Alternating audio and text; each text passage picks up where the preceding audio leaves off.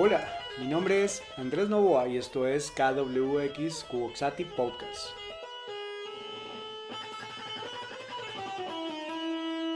Bienvenidos al episodio número 4, Academic Makers, parte 1. Preludio. La educación, en el amplio sentido de la palabra, creo que se ha dedicado a trabajar muchísimas cosas específicas para generar competencias en torno a un empleo y a este sistema de consumo en el cual nos encontramos.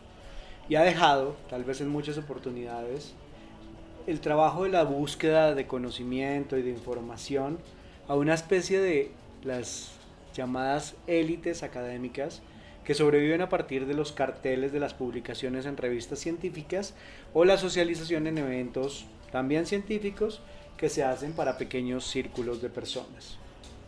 Por otro lado, es menos común ver la invitación al debate, a discutir, a argumentar, a presentar conceptos que pueden ayudar a ver la educación como un compendio de oportunidades de transformación para las personas. Y no como equivocadamente hoy podemos hacer un análisis de la educación, la que coarta la expresión, la creatividad y tal vez lo más paradójico y lo más difícil, se dedica a formar empleados. Probablemente cargamos con muchísimos paradigmas del siglo pasado. La educación fue formada en el siglo pasado y no hemos cambiado muchas cosas estructurales.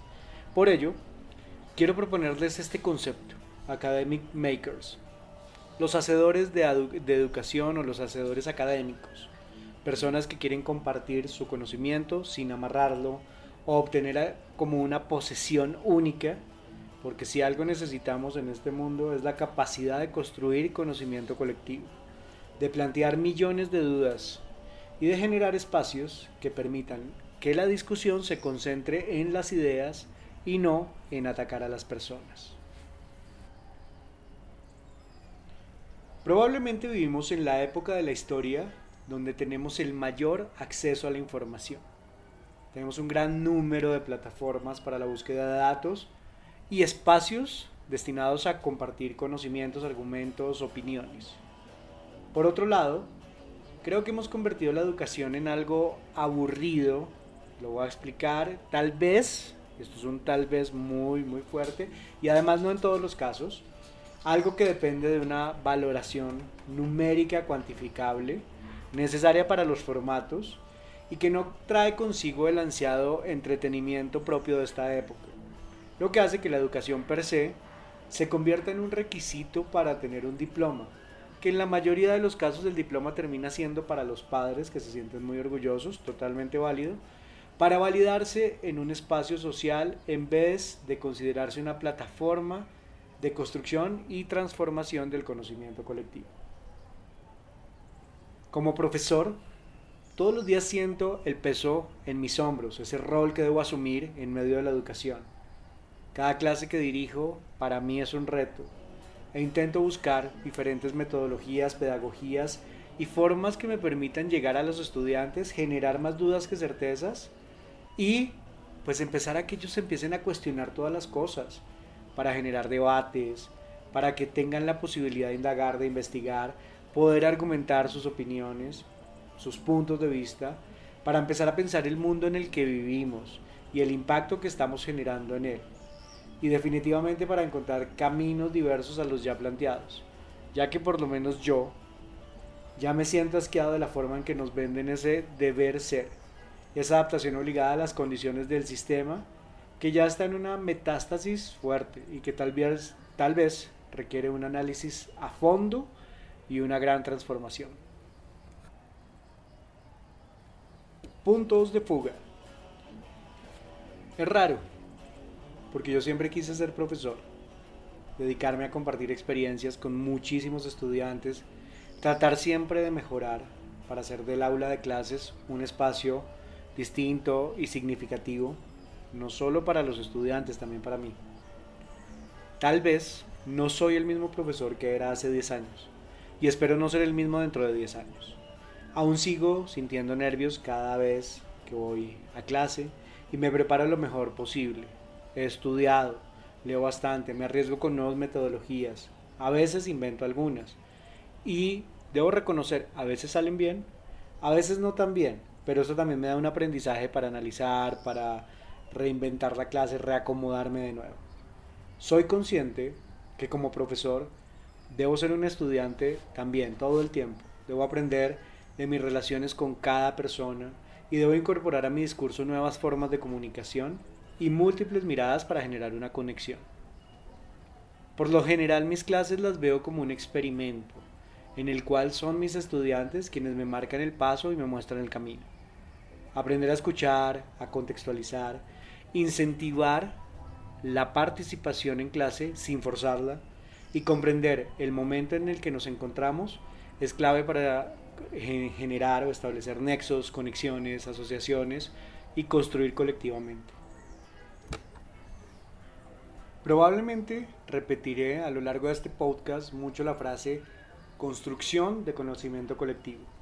Y es que a mi modo de ver, ese precisamente es el camino. Es maravilloso cuando en un aula se puede desmenuzar un tema, se puede entender desde múltiples miradas, comprender las posibilidades y arriesgarse a dar opiniones y, por qué no, a transformar lo que se expone. Yo creo totalmente que el concepto Academic Makers lo que busca es que generemos espacios de encuentro, debates, compartir conocimiento, discusiones respetuosas, siempre en la vida de sorprendernos con lo que los otros puedan dar. Yo soy de los que piensa que el conocimiento debe ser abierto y compartido, que no debe estar guardado solamente en una biblioteca o sometido a la dictadura de las publicaciones científicas, visto desde el punto de vista de la medición. Me explico. La academia se ha visto envuelta en los resultados que exigen las grandes instituciones cuantificables o medibles por el número de publicaciones que van destinadas a pocas personas y que por lo general terminan siendo una especie de club privado de validación académica. Yo creo que es importante ese espacio, sí, pero también es importante compartir ese conocimiento con otras personas, ponerlo a prueba, discutirlo, generar nuevas hipótesis y tal vez entenderlo desde otras perspectivas. Los mismos encargados de cada país de llevar las mediciones de investigación y de publicaciones establecen unos parámetros de validación en escalas previsibles con un fin específico de dar un estatus a las instituciones, a los programas académicos y a los mismos profesores. A veces creo que se les olvida algo muy importante, que es el trabajo del profesor en un aula, el compartir con los estudiantes, el preparar la clase, el comprender un fenómeno, el estudiar un caso. Y los profesores Sufrimos con la sobrecarga laboral y el perfil multifacético que nos obliga a dividir nuestras jornadas en los interminables formatos burocráticos, en labores de miscelánea, en publicaciones, en investigación, en clases y en cualquier ocurrencia momentánea de nuestros jefes. Creo que a veces lo administrativo no entiende lo que implica preparar una clase, atender a un estudiante en una tutoría o en una conversación acerca de cualquier cosa, a veces nosotros los profesores somos profesores, pero también somos amigos, somos psicólogos, somos parte de la familia. O la charla de café con otros profesores para compartir experiencia. Y el verdadero tiempo que necesitamos para las labores de mayor importancia queda relegado en otro lugar. Solo nos cargan de trabajo y nos dividen el tiempo según la conveniencia según lo cuantitativo, según las mediciones, según la famosa productividad que ya mencioné en otro episodio, en el episodio anterior, y, en el, y el trabajo del profesor, aquel que ama su labor, muchas veces cuenta más es lo cualitativo, cuenta más es el tiempo de calidad para sus labores y su entrega con los estudiantes. Yo aún recuerdo a los profesores que más me enseñaron cosas, que me mostraron reflexiones importantes y que se convirtieron en referentes de mi vida. Uno de ellos, Ricardo Toledo, me enseñaba una materia hermosa de nombre Historia del Arte. Yo esperaba con ansias su clase, sobre todo por ver la experiencia que me generaba en el aula. Siempre era diferente.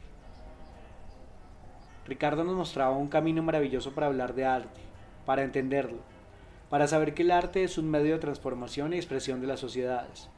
Con su forma de hablar y sus recursos, siempre me mostró un camino maravilloso que me llenó de muchas preguntas y que me hizo querer ser profesor y además me hizo amar el arte y ser artista.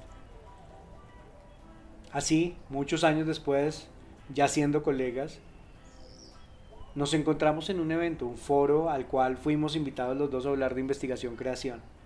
Y él brillantemente dando elocuencia a ese tema, llegó a un punto que jamás olvidaré, una pregunta que me llenó más de más preguntas y que a la vez me hizo reflexionar todos los días. Este es el momento que todavía lo hago. Su pregunta fue, ¿y educar para qué? Yo en ese momento venía creciendo en mi labor como, como profesor, o por lo menos eso era lo que creía, y él me hizo devolver muchos pasos atrás, tal vez iniciar de nuevo a partir de esa pregunta. Creo que la educación debe transformarse desde su raíz, probablemente, entender qué es lo que necesitamos en cada lugar, en cada momento, y prepararnos para enfrentarlo.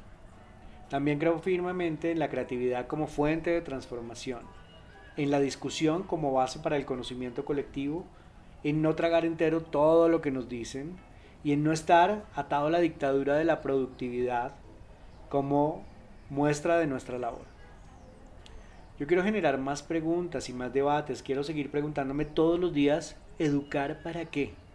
Y encontrar nuevos caminos que me permitan jugármela por un objetivo de transformación. Yo creo que este es un tema enorme que intentaré tocar en varios episodios.